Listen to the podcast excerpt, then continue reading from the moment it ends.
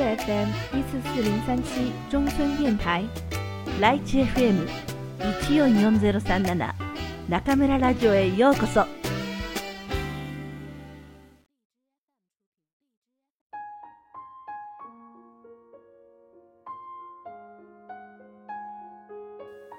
鈍感力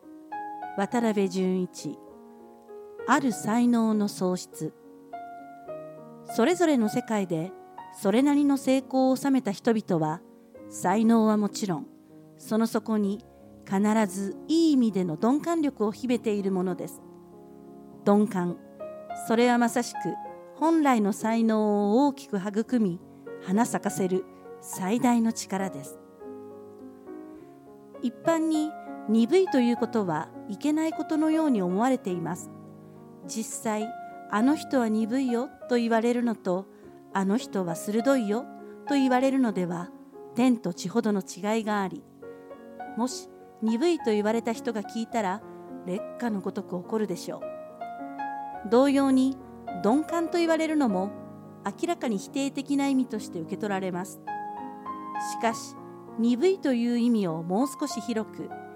身体的な面まで広げて考えるとそのイメージはだいぶ変わってきます。例えば今外で夕涼みをしていて露出していた二の腕を蚊に刺されたとします。この時 A 君は慌てて顔を叩き追っ払ったとしてもその後痒くてかくとたちまち赤くなって腫れ上がりそれでもかいていると皮膚がただれて湿疹になります。これに対して B 君は軽く叩いて顔を追っ払った後はそれ以上特に痒くもないらしく平気な顔をしています。この場合明らかに敏感な方は A 君の方で鈍感なのは B 君の方です。無論これは蚊に刺されたかゆみに対してのことですが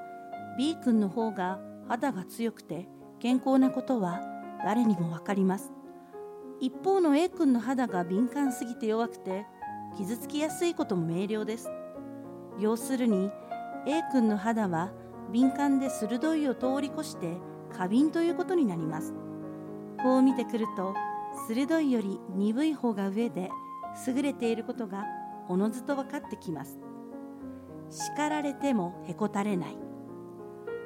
ここで再び心というか精神面における鈍さというものについて考えてみることにします。まずここに一人の男性 K 君がいたとして彼はある会社に勤めています。会社で K 君はそんな優秀でもないがそんな劣ってもいない。いわゆる平均的なサラリーマンですがある時うっかりして仕事上のミスを犯してしまう。しかも悪いことにたまたま上司の虫の居所が悪くみんなの前でかなり強く叱られます。周りにいた仲間はそのあまりの激しさに驚きちょっとあの叱り方はひどすぎるんじゃない？と同情しさらにはあれでは落ち込んで明日仕事を休むのではないか？と心配します。ところがそんなみんなの心配をよそに K 君は翌朝いつもの時間に現れて昨日叱られたことなど全く忘れたように「おはよう」と笑顔で挨拶します。これを見て今まで心配していた人たちは思わず「おはようございます」と返事をしながらあんなに心配していたのにと何やら気が抜けてしまいます。こうした K 君をどう見るか。よく言うとあれだけ怒られたのにほとんど響かず元気なのだからタフで立派ということになるでしょう。しかし同時に上司に厳しく叱られても響かない鈍いやつとも言えそうです。いずれにせよ、鋭いというか敏感でないことだけは確かです。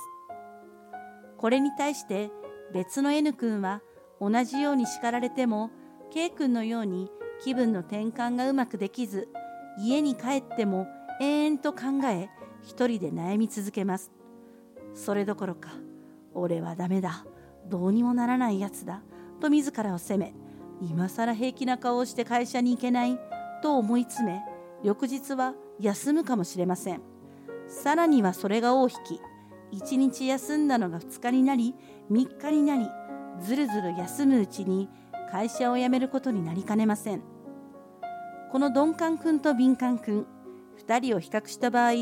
圧倒的に強くて頼りがいがあるのは鈍感くんの方です。彼ならこれから何事があってもたくましく生き抜き将来会社の幹部にもなれるかもしれません。しかし敏感くんはこの後も絶えず挫折してそのうち親しい友達も敬遠して去っていくかもしれません。ナイーブであるがゆえに深く落ち込む。こうした鈍感力は何も会社の上下関係だけに有用なものではありません。一般の仕事上の付き合いにおいてはもちろん友人関係さらには男女関係においても重要です。以下は私が実際に体験したことですが今から40年くらい前私がまだ新人作家の頃故有馬義親先生が主催されていた石の会という会に入っていました。この会には30代から40代で一応中央の新人賞は受けていて直木賞や芥川賞の候補にはなっているが落ちていてまだ作家として一本立ちしていない。お相撲さんで言うと幕内の手前くらいのところにいる感じの作家たちが集っていました。会には30名近くいて常時20名くらいが毎月1回有馬亭で開かれる例会でご婦人手製のお料理をいただきながら酒を飲み勝手気ままなことをしゃべったり聞いて帰るだけの気楽な会でした。ここから後に直木賞や芥川賞を得ていわゆる一本立ちした作家は56名いますがそれとは別に私が一番才能があると思った王という男もいました。彼はその頃から文芸雑誌に小説を発表していましたがそれを読んだだけですぐ才能があるのが分かりました。しかし新人ですからそうそう原稿の注文があるわけではありません。多くは編集者にいいものができたら持ってきてくださいと言われてできたところで持っていく。いわゆる持ち込み原稿をするのですがそれが必ずしも掲載されるとは限りません。ほとんどはそれでは読んでみますと言われそのまま待っていても返事がないので不安になってこちらから問い合わせるとまだすぐには載せられません。とかこことここを直してほしいと言われ時にはそのまま突っ返されることもあります。このせっかくの原稿を返された時はショックが大きく暗淡たる気持ちになります。もちろん私も同じような経験がありますがそういう時あの編集者は少しも小説が分かっていない。俺の才能を見抜けないとは何たるやつだ。などと勝手なことを自分に言い聞かせながら新宿の安バーでひたすら酒を飲み続けます。実際半月か1ヶ月か心血注いで書いた原稿がそのまま返されるのですからそうでもしなければ口惜しくてやるせなくていられないのです。そうして3日3晩くらいひたすら飲み続けてそこから冷めて這い上がるとよしまた書くぞと新しい欲が湧いてきます。ところでその才能のあった王も時に突っ返されることもありました。そんな時彼もあの小説のわからない編集者めなどと嘘吹きながらしばらく酒でも飲んでいたらいずれまた意欲が湧いたと思うのです。しかし彼は生地才能がありプライドが高いために傷つくのも深く容易に立ち上がれないのです。私は彼と少し付き合っていたので「どうしてる?」と電話で呼びかけても「うーん」と元気のない返事をするだけでさっぱり要領を得ないのです。そんなの気にすることないよと言ってもああと力ない返事が返ってくるだけで落ち込みの深いのがわかります。この辺りは今も同じだと思いますが当時の我々程度の無名作家には編集者の方から電話がかかってくることはほとんどありません。それだけにたまにかかってきた時には今また新しいのに取り掛かっています。とか今度のはかなりいいと思います。と多少ホラーを交えて元気のいいところを見せた方がいいのです。しかし彼はそういうことは言えずただ暗い返事だけを繰り返したに違いありません。事実私が彼のところに行ってみても陰々滅滅といった感じで髪をかきむしりため息をつくだけで新しく書いている気配はありません。その時しみじみ感じたのは生実家才能があり自尊心の強すぎるやつほど手に負えないものはないということです。そんなわけで編集者の方から電話をかけても返事がはかばかしくない。はかばかしくないから編集者も電話をかけにくくなる。という悪循環を重ねるうちに肝心の小説も書けなくなる。こうして彼は次第に発表するチャンスを失い数年後には中央の分断で名前を見ることもなくなりやがて完全に消えていきました。鈍感力が才能を伸ばす。それ以来私は時々彼のことを思い返しました。それにしてもあんな才能のあったやつがどうして消えたのか。そんな時いろいろ考えて最後にたどり着くのは鈍感力という言葉です。はっきり言って彼はナイーブで鋭くて傷つきやすかった。生実家才能があり自分でもあると思い込んでいたので一度傷つくと容易に立ち直れない。要するに文学的お坊ちゃまであったのかもしれません。確かに彼のような性格の男は順調に進み周りがちやほやしてくれる時にはスイスイと伸びていくのかもしれません。そしてそのままもしかすると大スターになっていたかもしれません。しかし逆に一度風向きが変わるとたちまち挫折する。そこからもう一度立ち上がって走り出す。そこに至るまでの気持ちの切り替えができず回復が遅すぎて結局チャンスを失ってしまう。ここで改めて思い返すのは人間が成功するかしないかは必ずしも才能だけではないということです。言い換えると才能通りに成功するわけではないと言ってもいいでしょう。こう書くと才能より運不運とかタイミングなのかと思う人もいるかもしれません。しかし分断のような世界はあくまで個人の力と才能だけで運不運などが通用する世界ではありません。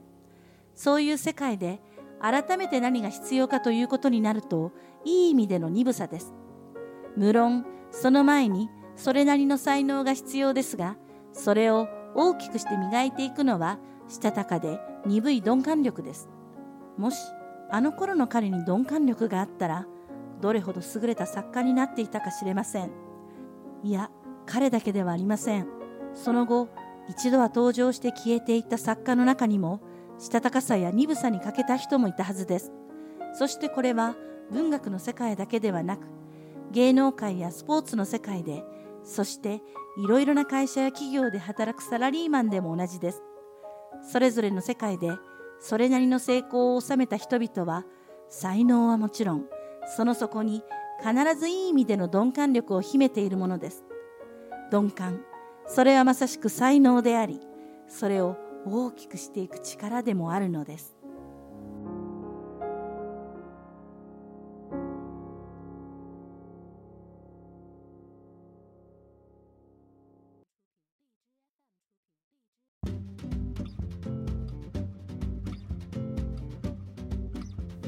皆さんこんばんは。今夜も中村ラジオへようこそ。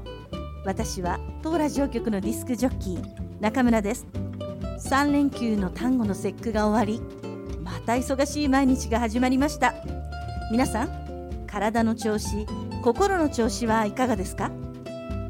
テレビや新聞で梅雨入り宣言が出される日本とは違ってなんとなく梅雨なんだろうなと思う武漢の夏。私が住む大学の寮は100メートルぐらい先に何個何風があるせいか特に湿気が強いようなんです。暑さよりも肌がベトベトする感じが苦手な中村には少々辛い季節ですね。それでついつい冷房をつけてしまうのですが困るのは周りの人との体感温度の違いですね。ルームメイトであるくんくんはとっても痩せていて脂肪が全然ないんですが私にとって心地よい温度は彼女には低いようで長袖を着て寒そうにしています。くんくんが冷房病になってしまうのはかわいそうなのでエアコンは控えめにしてその代わり除湿機を買って部屋の湿気を取った方がいいかもしれません。ああ夏の準備もなかなか大変です。さて夏の準備といえば学生さんは月末には夏休みを迎える人も多いわけですが皆さん今年はどのような計画を立てていますか？私の学生に新学期になって夏休みにどんなことをしたか聞いてみるとあまりはっきりとした返事が来ないというか何もしなかったという答えが多いですね。もったいないな。ただでさえ短い人生のさらに短い学生時代に何もしないで過ごすなんてその時間を私にくださいと言いたいぐらいです。社会人になれば今のこのモラトリアムな時間がどんなにありがたいものだったかと身にしみてわかるはずです。でもそれでは遅いじゃありませんか？皆さん今年こそ何かに没頭する夏にしましょう。何をしたらいいかわからないなら夏休み中村と一緒に日本語に没頭しましょうよ。ぜひ武漢に会いに来てくださいね。中村教室で知り合った学生さんの中にははるばる遠いところから中村に会いに武漢に来てくださる方もいます。メッセージ交換よりもネット会話。ネット会話よりもやはり直接中村に会ってもっと日本語が上手になりたいと言ってくださいました。嬉しいじゃないですか。私は中国の日本語を愛してくださる皆さんの熱意に倍返しで答えます。せっかく一度きりのこの人生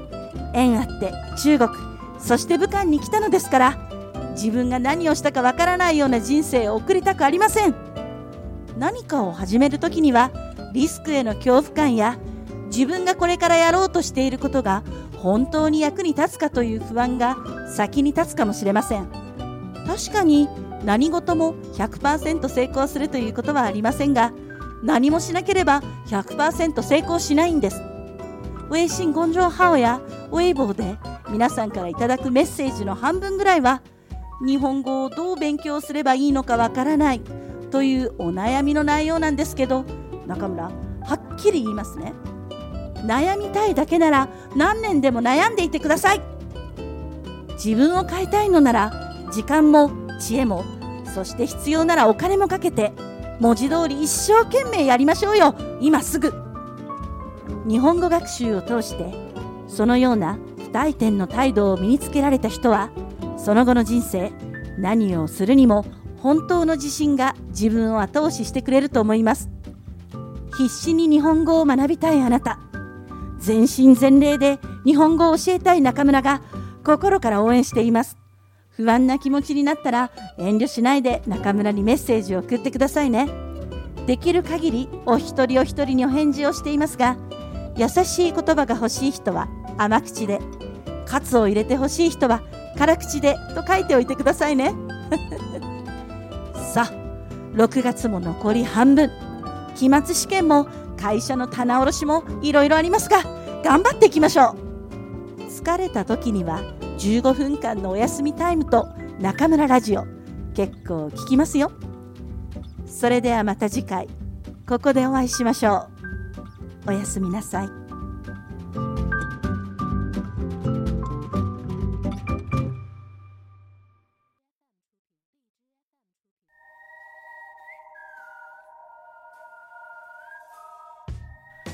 んちゃんのおまけコーナー。皆さんこんばんは。くんちゃんのおまけコーナーへようこそ。大家晚上好。我是中村电台的制作担当棍棍欢迎来到我们 K Corner。因为荔枝官方更新了对签约播客的节目规定，我们今后也终于可以尽量缩短节目时长，让各位听众朋友们尽可能轻松的享受节目了。本期朗读又进入了一个新的系列，是老师在上一期节目中提到过的渡边淳一的《东杠六个钝感力》。对，就是写那本小黄书《失乐园》的渡边淳一。但是大家不要想歪了，这本书是一本正经的散文集。渡边淳一认为，这世界上所有获得成功的人都拥有着一种叫做钝感力的才能。钝感力究竟是怎样发挥作用的呢？答案就在节目中啦。另外，关注了微信公众平台和电台官方微博的朋友们，一定也已经发现了。是的，中日同传王玉佳老师的口译教室夏季集训营正式开始接受报名了。预计招生十二名，报名截止日期为六月二十四日。感兴趣的小伙伴们千万不能错过哦！一定也会有同学遗憾地说，很想好好利用暑假提升自己，但现在的水平还不够参加口译班。没关系，只要你想学习，机会我们来提供。具体是什么机会呢？现在先卖个关子，下期节目再揭晓。请继续关注我们哦。それではまた次回ここでお会いしましょう。おやすみなさい。